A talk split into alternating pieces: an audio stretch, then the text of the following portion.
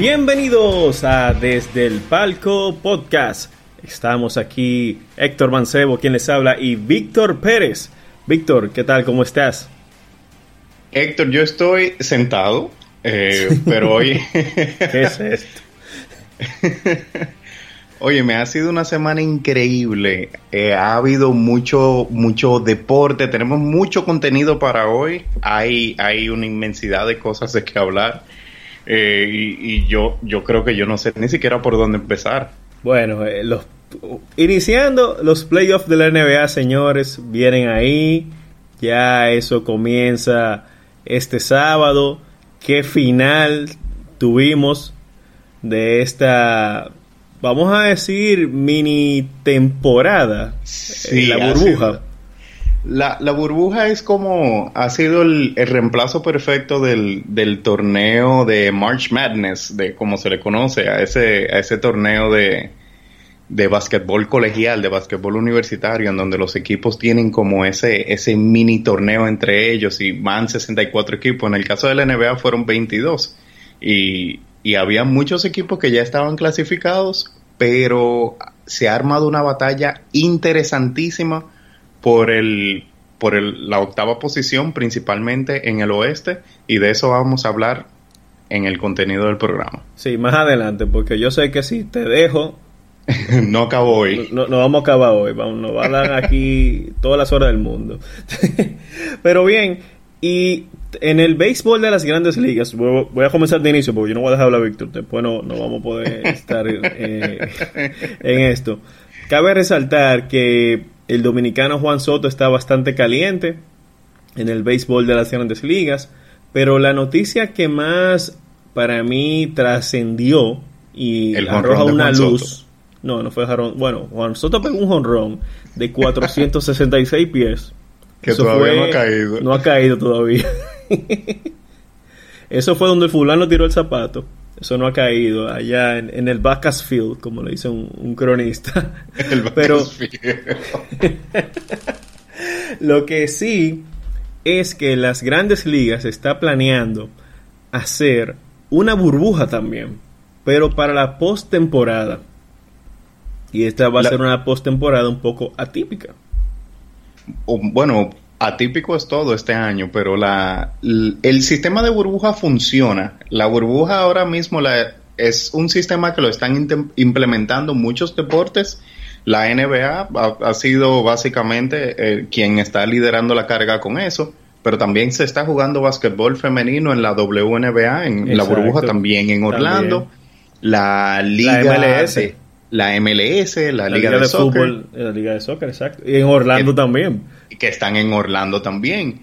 Entonces la, la, burbuja funciona y si le funciona a los otros deportes, entonces nosotros esperamos también que le funcione de maravilla igual a la MLB.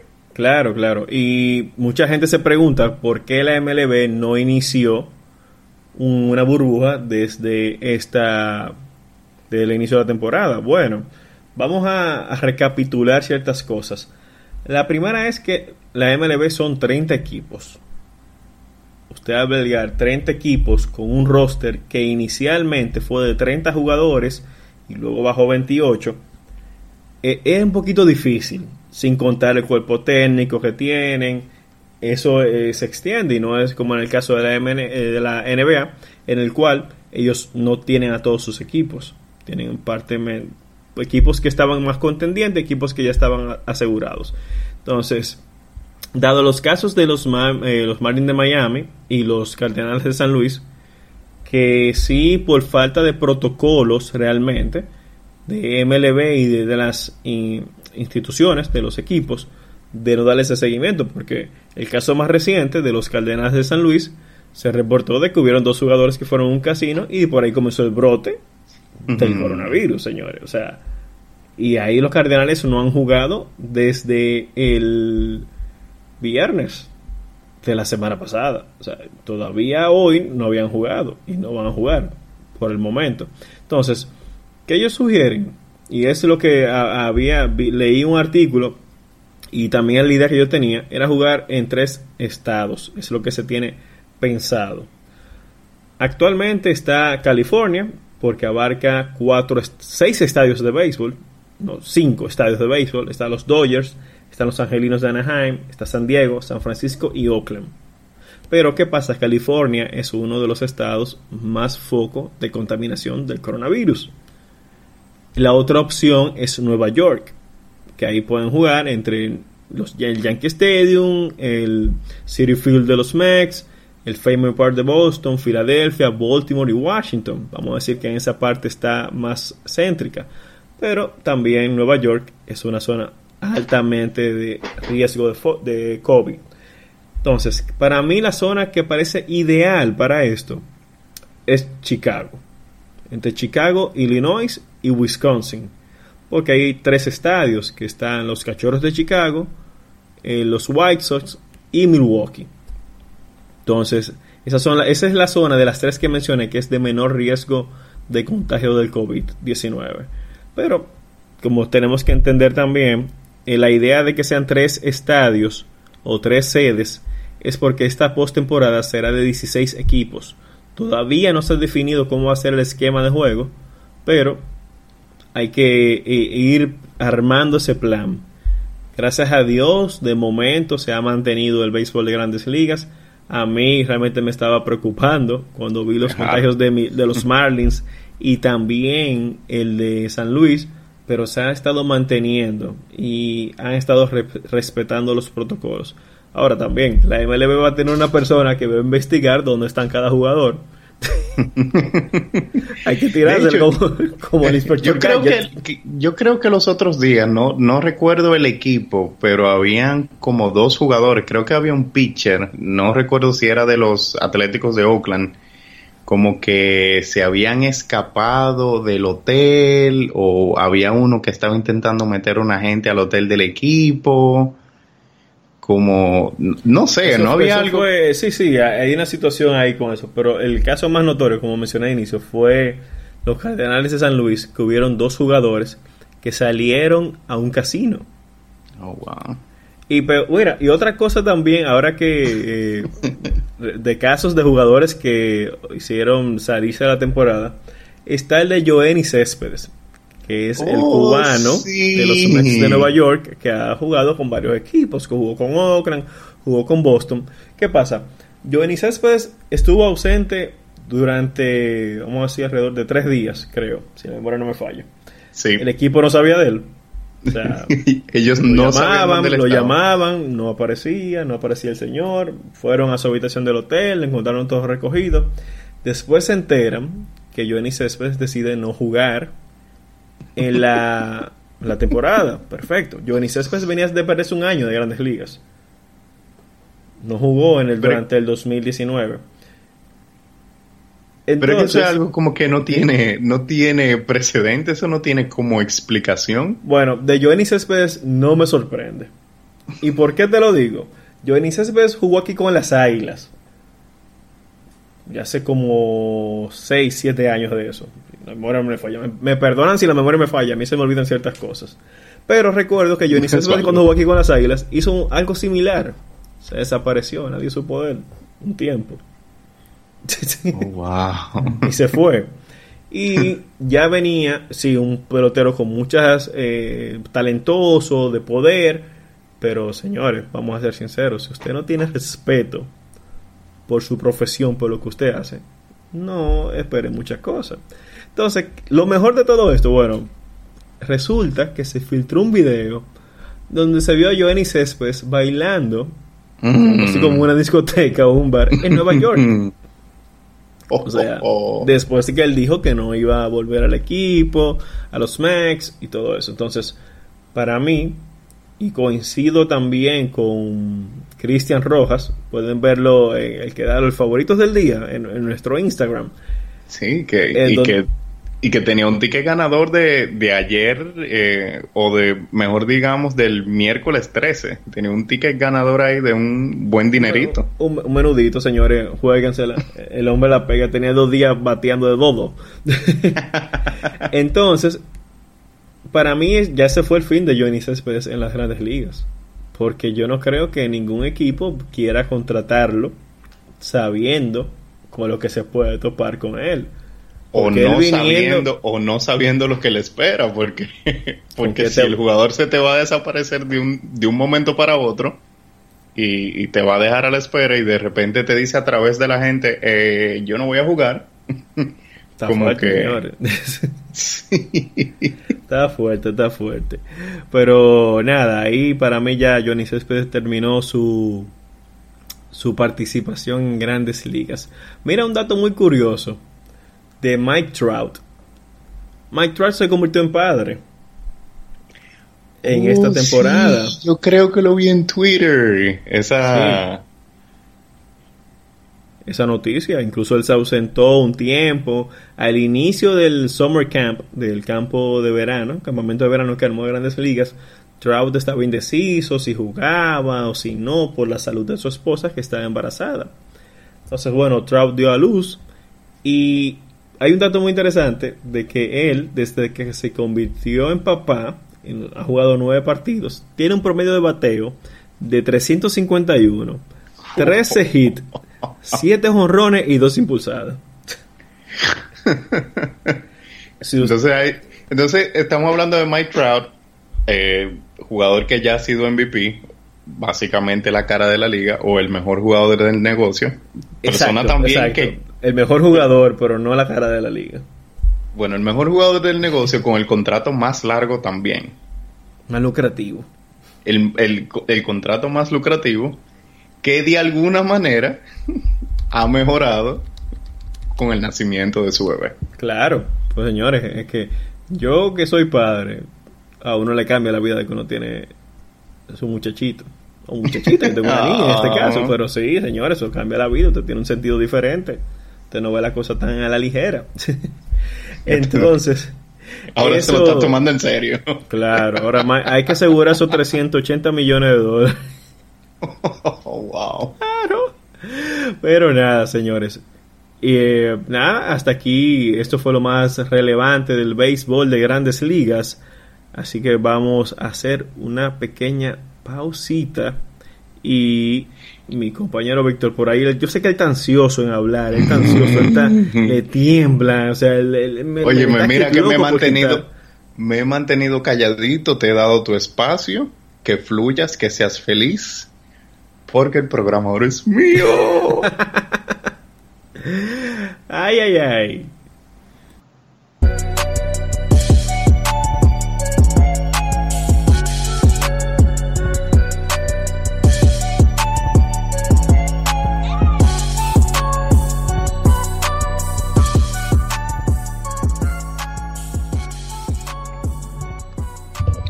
Así que, gente, gente, gente, y Héctor. Esta semana ha sido una semana increíble en, el mundo de la NBA. El experimento de la burbuja ha dado unos resultados maravillosos, se han dado cosas que, que uno no se esperaba y se ha dado una batalla interesantísima por la octava posición clasificatoria para la postemporada de la NBA. Ajá, cuéntame. ¿Qué Entonces, fue lo que pasó? Te cuento. La NBA, como sabemos la mayoría, se divide en dos. Hay dos conferencias. Está la conferencia del Este y la conferencia del Oeste. En la conferencia del Este ya todo estaba más o menos decidido. Todas las posiciones, básicamente del, del 1 al 8, ya se sabían desde el inicio, desde antes de, de jugar esos ocho partidos para finalizar la temporada en la, en la burbuja. El este como que no tenía sorpresas. Ahora, el oeste. El viejo oeste. El viejo y salvaje, salvaje oeste ha dado muchísimo, o sea, mucho drama. Hay, hay, hay una intensidad con la que se han jugado esos partidos que es, es impresionante. Entonces, para clasificar los, los equipos, porque en el, en el, bueno, se estaban utilizando las mismas reglas para ambos lados. Lo que se había establecido era que en estos ocho juegos, si el equipo que estaba en octavo tenía una diferencia de más de cuatro partidos o una ventaja de más de cuatro partidos del noveno, entonces se pasaba a playoffs de la manera tradicional, donde el, el uno se enfrentaba con el octavo, el segundo con el séptimo y etcétera. Pero si la ventaja del octavo al noveno era de menos de cuatro juegos, entonces el octavo y el noveno iban a tener que jugar una pequeña serie particular para ganarse el derecho de pasar a playoffs como la octava posición. ¿Cómo así, profesor? ¿Cómo así? ¿A jugar un qué? Un, wildcard game, algo así, un juego de una, muerte súbita. Sí, como una pequeña seriecita de muerte súbita, de wildcard. Eso era lo que lo que se había planeado para esas, para esas posiciones y se dio, pero entonces se dio de una manera, eh, o sea, grandiosa.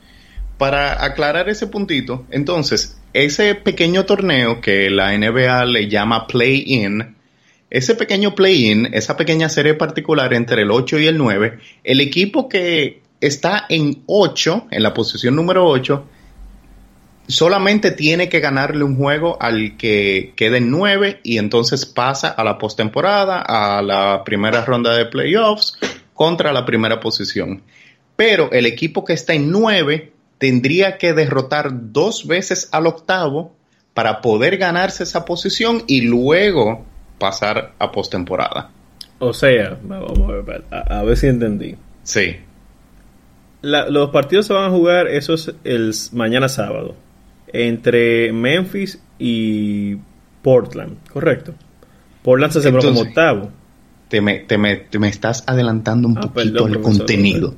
Pero sí, como Portland acaba de, clasificar, entonces esos partidos clasificatorios se van a jugar entre Memphis y Portland. Portland, con los juegos que ha ganado, queda como la octava posición. Entonces ellos pasan a este pequeño torneito, a este pequeño sistemita de wildcard, como la octava posición y tienen una ventaja sobre Memphis. Para Memphis pasar a postemporada deben ganarle dos juegos a Portland. Portland solamente tiene que ganar uno y pasan automáticamente. Ok, o sea que si Memphis gana el primero y Portland gana el segundo, pasó Portland. Pasa Portland.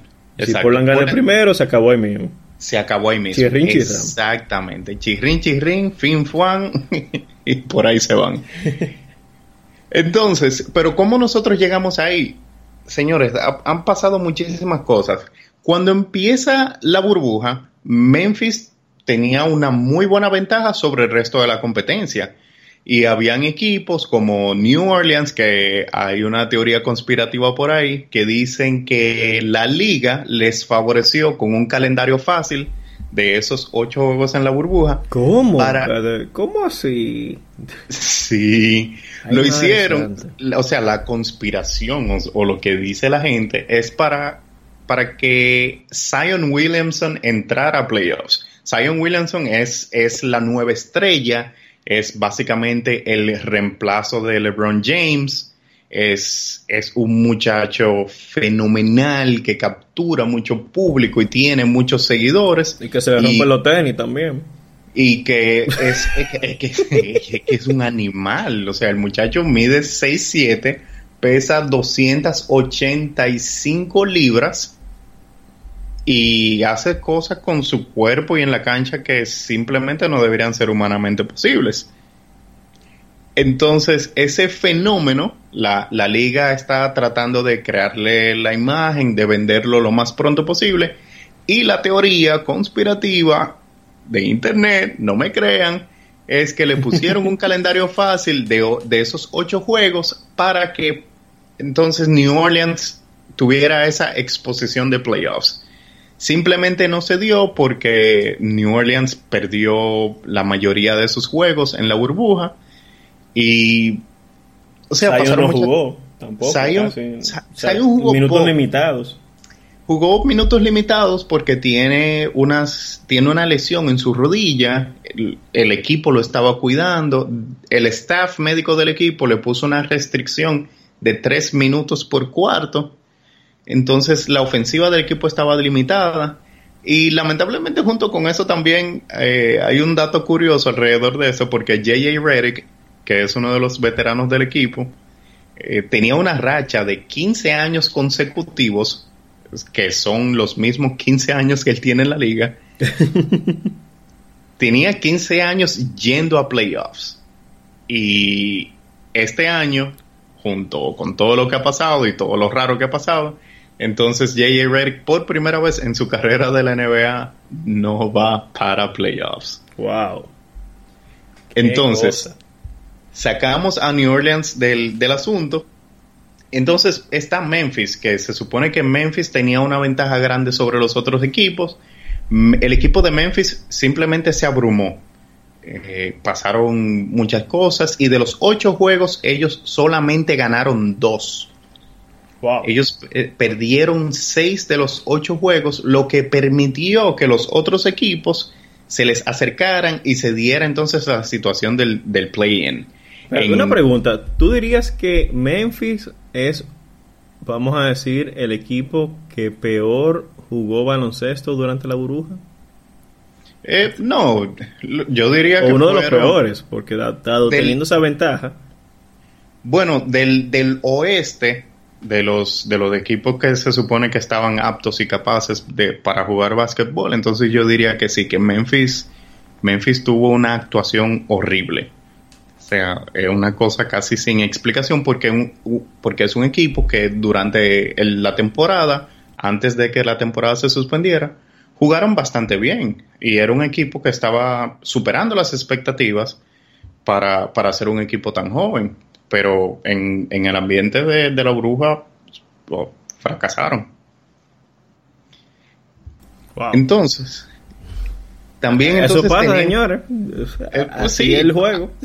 Cosas pasan y hablando de cosas pasan, tenemos el equipo de Phoenix, los Phoenix Suns, que simplemente hicieron lo imposible. O sea, hay cosas que son imposibles, como encontrar el Santo Grial, decodificar el código da Vinci. La gema del eh, infinito. Ah, no, la gema del infinito. No sé, lo que se te ocurra, lo que se te venga a la cabeza como imposible. Eso es lo que acaba de hacer el equipo de Que den el 30% de la FP. Sí, sí, sí. Que den los... Óyeme, el equipo de Phoenix ganó todos y cada uno de los partidos que jugaron. Se fueron de 8-0 en la burbuja. Lo hicieron sin Aaron Baines, que es uno de sus abridores, lo hicieron sin Kelly Oubre, que es uno de sus jugadores abridores también, y lo hicieron con un equipo que, que si mal no recuerdo, promedian 25 años de edad entre todos. Es un equipo bastante joven y con ese equipo lleno de muchachos o de muchachitos, vamos a decirle, ganaron todos ganaron todos y cada uno de los partidos. Se le está buscando la explicación a eso. Yo he buscado información por todos los lados, he visto muchas entrevistas y lo que sea. Parece que el sistema que su coach ha implantado ha funcionado. Los jugadores eh, de Andre Ayton y que y Devin Booker, perdón, Dicen que la condición física en la que ellos están es la mejor condición física que ellos han tenido en su vida. Y parece que eso ha dado muchísimos resultados. Y hay un muchachito sorpresa, Michael Bridges, que está ahí en los Phoenix Suns, que ha elevado su juego de la defensa y está trancando al mejor jugador de la ofensiva del otro equipo. Y se han ligado todos estos factores y posibilitaron que Phoenix Suns dieron una sorpresa increíble. Entonces el equipo exactamente, Phoenix, que ganó todos y cada uno de los partidos en esos ocho partidos, entre comillas, clasificatorios, se quedaron fuera. Eh, lamentablemente pasó porque durante la temporada, antes de que se suspendiera por lo del virus, simplemente no estaban jugando a la altura y perdieron muchos juegos en la temporada. Y no valió el, el grandioso esfuerzo que hicieron y como quiera se quedaron fuera de la postemporada. Entonces, para la... Bueno, faltan los, los juegos clasificatorios entre, entre Memphis y Portland y entonces ahí se va a terminar de, de definir el panorama de playoffs. Pero eso no me cohibe de hacer mis propias proyecciones para los playoffs. La serie empieza, o perdón, la postemporada empieza el lunes 17 de agosto. El lunes 17 tenemos básquetbol de postemporada en la NBA. Entonces, dime lo favorito ahora, porque después, como mucha gente que agarra y que de los favoritos, no, que yo di favorito a fulanito y a mitad te cambian. Vamos a dar los favoritos ahora. Dame tú yo estoy dando mis, yo estoy dando, exacto, yo estoy dando mis favoritos desde ahora, temprano, para que no haya sorpresa y que no digan, no, que Víctor dijo esto y se cambió. Entonces comenzamos. Comenzamos con el este. Y en el este yo no tengo ninguna sorpresa. Cuando yo digo que no hay sorpresa, es que el, equipo que tiene mejor eh, clasificación o mejor récord le va a ganar al, equipo que tiene eh, peor récord. Dígase, eh, tengo a Milwaukee ganándole al equipo de Orlando. Tengo a Toronto venciendo al equipo de los Brooklyn Nets. Esa va a ser una serie muy interesante aunque, aunque Toronto debería ganar sin problemas, cosa de, poder ganar sus cuatro juegos sin problema alguno, el equipo de Toronto tiene la particularidad de defender concediendo que el otro equipo lance de tres. Y el equipo de Brooklyn ha logrado la maravilla que ha logrado, ganando cinco de, eh, los ocho juegos, lo ha logrado haciendo una o teniendo un buen desempeño del, del tiro de tres. Entonces esa va a ser una serie interesante, aunque, aunque Toronto debería ganarla sin problemas. También tengo a Boston ganándole al equipo de Filadelfia, los Boston Celtics deberían derrotar sin problemas a, los, a los 76ers de Filadelfia. ¿Qué venganza para Al Horford le van a hacer ahí? Es la venganza de Al Horford. Bueno, contra es la venganza es contra el Horford, porque Horford está en, en, Filadelfia ahora. Filadelfia, exacto. Pero entonces Filadelfia no tiene a Ben Simmons. Ben Simmons al parecer está fuera por el resto de la temporada por una lesión que sufrió. Y entonces el equipo de Filadelfia también tuvo un mal desempeño en, en, la burbuja. Han perdido más juegos de los, de los que han ganado. Entonces no le veo mucho ritmo, no le veo mucha cohesión para un equipo de, para enfrentarse con un equipo como el de los Boston Celtics que está bien pulido. También está Miami ganándole al equipo de Indiana. Esa va a ser una serie bien interesante también. Porque hay una mini guerra, hay una pequeña discordia entre Jimmy Butler de Miami y TJ Warren de Indiana. hay una rencilla ahí, sí. hay, hubo un juego en enero en donde TJ Warren le dio una falta fuerte a Jimmy Butler. Ellos eh, se fueron como, como decimos bien, ellos se fueron de tú a tú. Y luego de ahí eso escaló, se fue a las redes sociales, eh, uno le dijo una obscenidad al otro y se han tenido mala sangre desde aquel momento. De hecho, el mismo Jimmy Butler llegó a publicar una foto eh, circulando el calendario diciendo, mira, tal día yo juego contra fulano de tal, refiriéndose a TJ Warren. Como que, mira, te estoy esperando, tal día, tal fecha, qué sé yo qué. Entonces, así de fuerte es esa serie que viene por ahí. Va a ser muy interesante.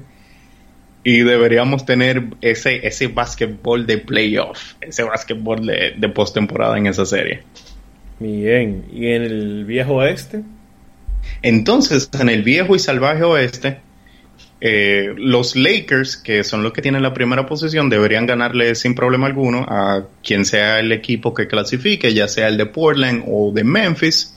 Sería muy interesante y sería muy bueno ver a Damian Lillard enfrentarse de cara a cara con LeBron James, aunque las, las esperanzas de Lillard sean, sean pocas, enfrentándose al, básicamente al segundo mejor equipo de la liga pero sería el segundo mejor equipo de la liga. Claro. Está bien, está bien. Sigue, sigue. Tú me vas a decir cuál es el primero, pero sigue. Oh, yo te lo digo ahora mismo. No, no, no, sigue, sigue, sigue. Cuando tú llegues a ese equipo, tú lo, lo dices. Bueno, y que ya yo pasé por ahí. Acuérdate que el primer equipo que mencioné fueron los Milwaukee Bucks.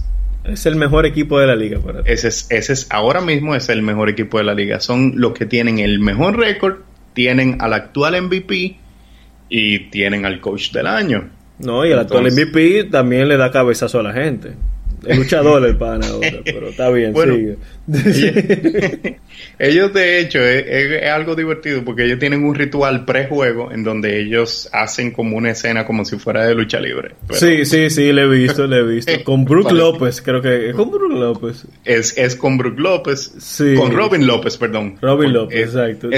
los señores, lo que pasa es que en ese equipo hay hermanos gemelos entonces uno Son los dos, ya, eso es lo que importa.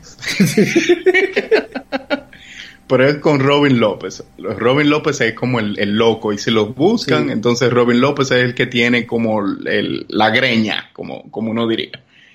Volvemos. Entonces, los Lakers le, le ganan fácilmente a Portland o a Memphis. Tengo a los Clippers teniendo una, una fuerte batalla contra el equipo de Dallas pero entonces los Clippers deberían ganarle a Dallas sin problemas también. Está el equipo de Denver enfrentándose a Utah, un equipo de Utah que ahora mismo está un poco débil por lesiones y perdieron a un gran tirador en Bogdan Bogdanovich. Y entonces en el 5 y en el 4, la posición 5 y 4, se van a enfrentar Houston y el Thunder. Y eso es una serie que me va a despertar muchas emociones. Eso te iba a decir, sentimientos encontrados. Para mí que esa va a ser la serie para ti más interesante de la primera ronda. Yo creo que va a ser como, va a ser un sentimiento agridulce, vamos, vamos a decirle algo por ahí. Eh, lo que pasa es que Russell Westbrook, que es mi jugador favorito y una de las razones por la que me dediqué a ver básquetbol tiempo completo, fue traspasado la temporada pasada del equipo de Oklahoma al equipo de Houston. ¿Qué pasa? Ese traspaso, ese cambio, llevó a Chris Paul, que estaba en el equipo de Houston, lo llevó al equipo de Oklahoma. Entonces va a ser un enfrentamiento cara a cara de dos armadores, o como les decimos aquí, de dos bajabolas.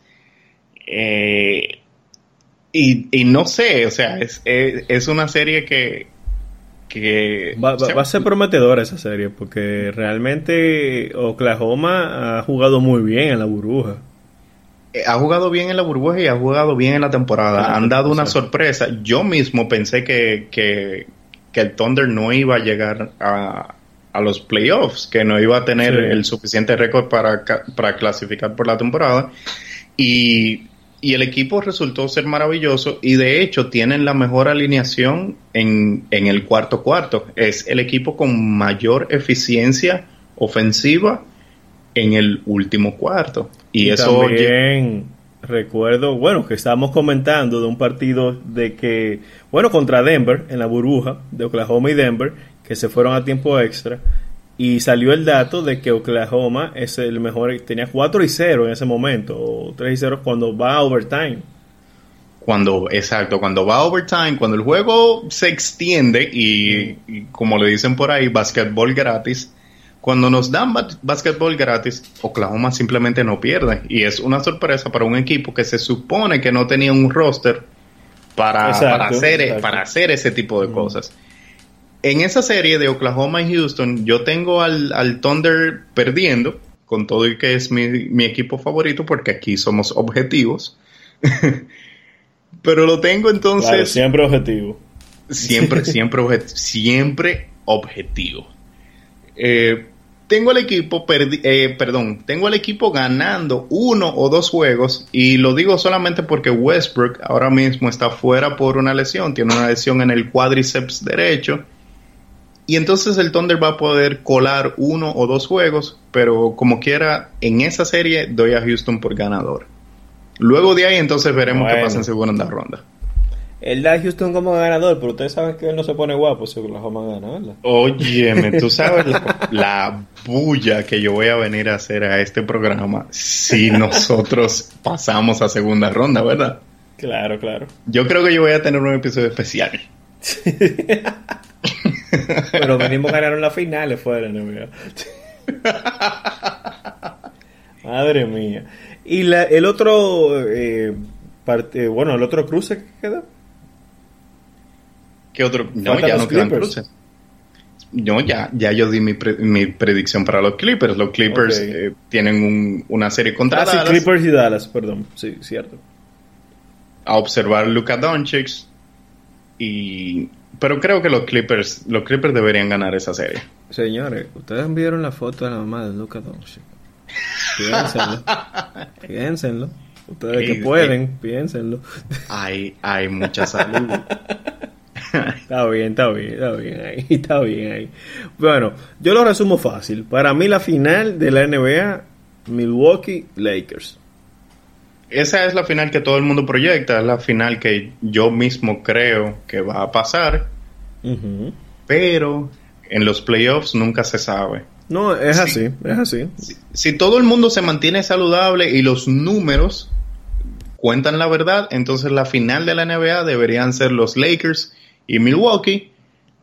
Pero es básquetbol de la NBA, señores. Uno nunca, nunca, nunca sabe.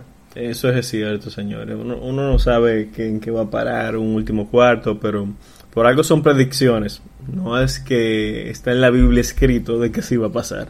No está escrito en piedra. Exacto. Pero ya lo saben. Bueno, Víctor, ¿tienes algo más con relación a la NBA? No, lo único que yo te voy a decir a ti es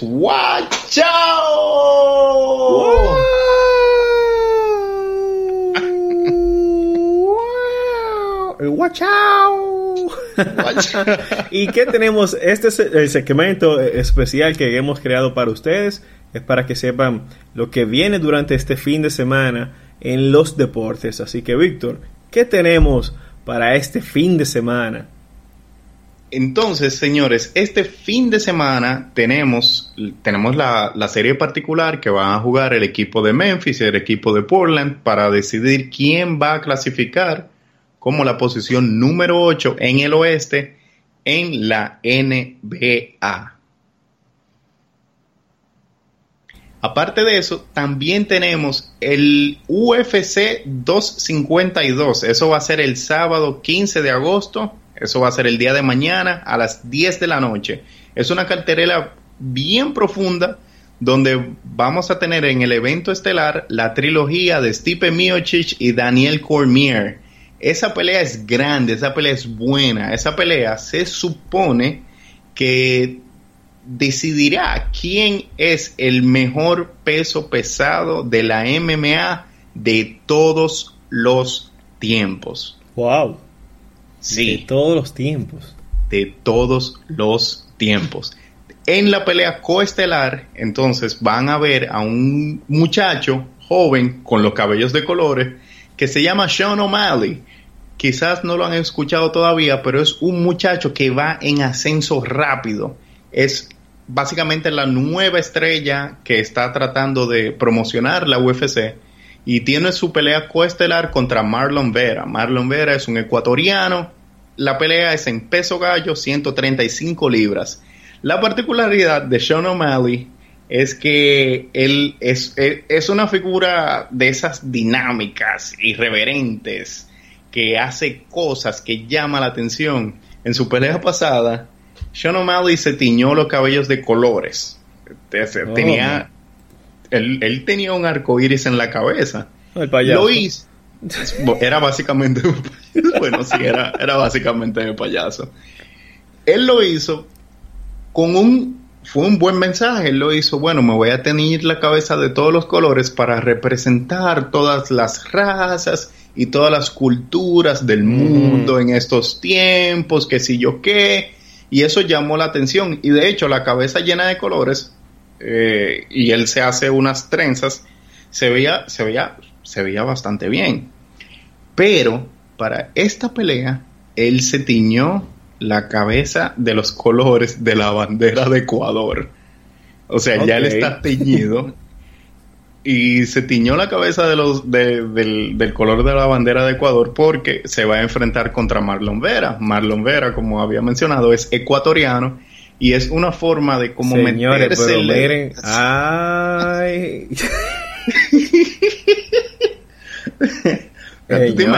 no, sí, sí, sí, es que no. ¿Te imaginas el, que el sentido de patriotismo que hay, y más en las peleas, eh, eso va, eso es provocar, pero claro, provocación. Eh, es provocativo, sí, él se, le, se le está metiendo debajo de la piel a Marlon Vera. Eh, eso es algo ahorita Marlon Vera no le quiere entrar a trompar porque el pana tiene la bandera de, de color de Ecuador y ve la bandera de Ecuador en la cabeza del pana. todo, todo, lo contrario, él yo más seguro quiere volarle la cabeza por ponerse la bandera de su país.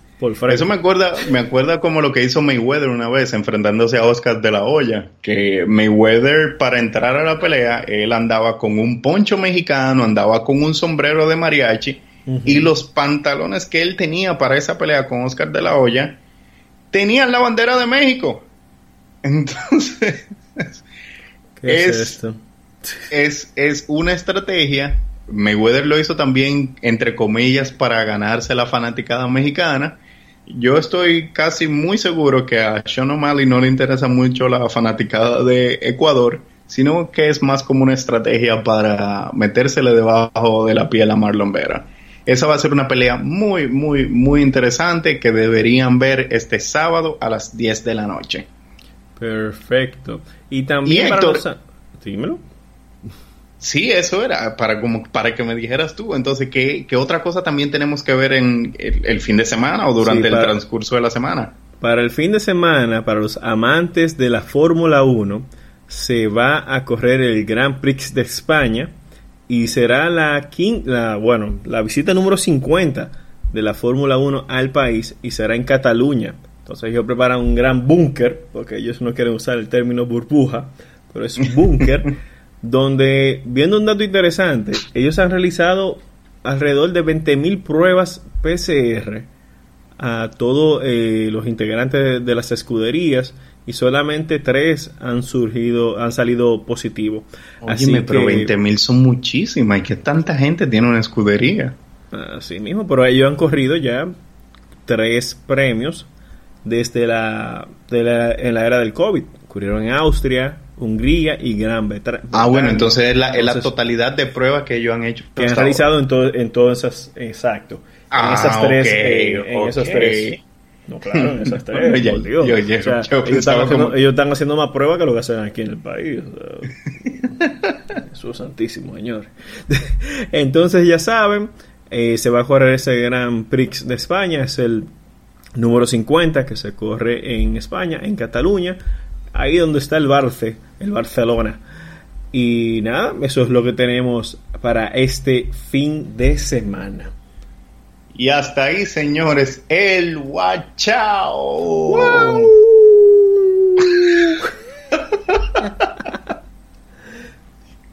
Bien, bien amigos, hasta aquí llegó nuestro segundo episodio del podcast de Desde el Palco. Les recordamos que pueden suscribirse aquí en Spotify y también en nuestras redes sociales, en Instagram, desde punto el palco. Ahí tendremos noticias diarias como los dominicanos destacados en las grandes ligas, las, los favoritos del día, noticias de la NBA, resultados, o sea que ahí vamos a tener contacto con todos ustedes durante la semana a la espera del viernes donde sale este podcast. Víctor, Así que, ¿algo más que decir? Señores, no, un placer como cada semana traerles a ustedes todo este contenido y este y gracias por pasarse este rato con nosotros. Así que feliz viernes y nos vemos el próximo viernes. Pórtense bien, chicos. Bye bye. Bye.